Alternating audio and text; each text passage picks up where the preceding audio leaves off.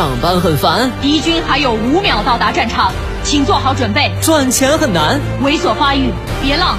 未来希望渺茫，稳住，我们能赢。全军出击！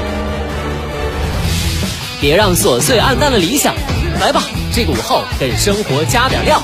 八八九午后加点料。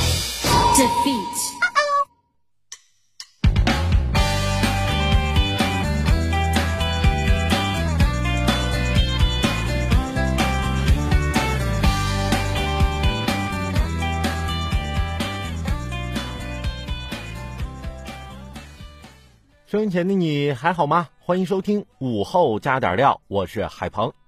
今天刚上节目之前啊，领导给我发了一条微信，是这么说的：“海鹏，告诉你一个好消息，你只要每天付出短短一个小时的时间，在月底就能收获一份价值一百元的惊喜。付出越多，惊喜越多。”我只想说啊，领导啊，你把这加班通知写成这样也是够了。当然。加班什么的，对于我们媒体来说，这是再普通不过的日常。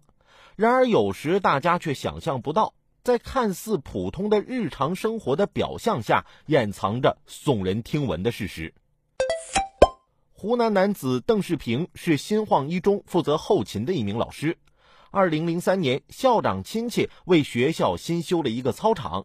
邓世平认为质量有问题，存在偷工减料的情况，便拒绝在验收单上签字。没过多久，他便失踪了。邓世平失踪后，家人四处寻找无果，怀疑他遇害，一直在反映情况。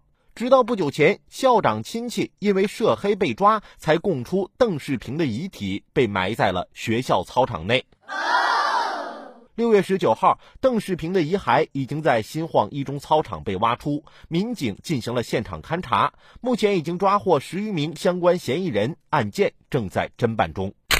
六月二十一号，怀化市委书记彭国甫表示，要新官理旧事，要深挖彻查历史遗留大案要案。根据新华社报道，怀化市新晃县纪委监委相关负责人表示，将深挖时任校长黄炳松外甥嫌犯杜少平背后的关系网和保护伞，目前已经有初步进展。操场之上是嬉戏打闹的孩子，其下却是不为人知的罪恶，是我们低估了残忍的尺度。为众人抱薪者，已恶于风雪。十六年对一个刚正不阿的灵魂而言，等待了太久太久，尸骨已寒，热血难凉。正义的审判迟到了，但不会缺席。所以，我们更要扫黑除恶，严惩凶手，告慰逝者，给正直与良知一个交代。这种事儿啊，真是比电视剧还恐怖。还是感受一下生活中的小美好，缓一缓吧。加完班回家，路过商场啊，我想给自己打包个晚饭。等餐的时候呢，看见商场里的按摩椅，觉得浑身酸痛。我这反正也是干等着，不如我就按个摩呗。你们别说，眼睛一闭，往那一躺，太舒服了，感觉一天的疲劳都被驱散了。看着我躺那，身体一直抖，一个老大爷以为我触电了，过来就给我一巴掌。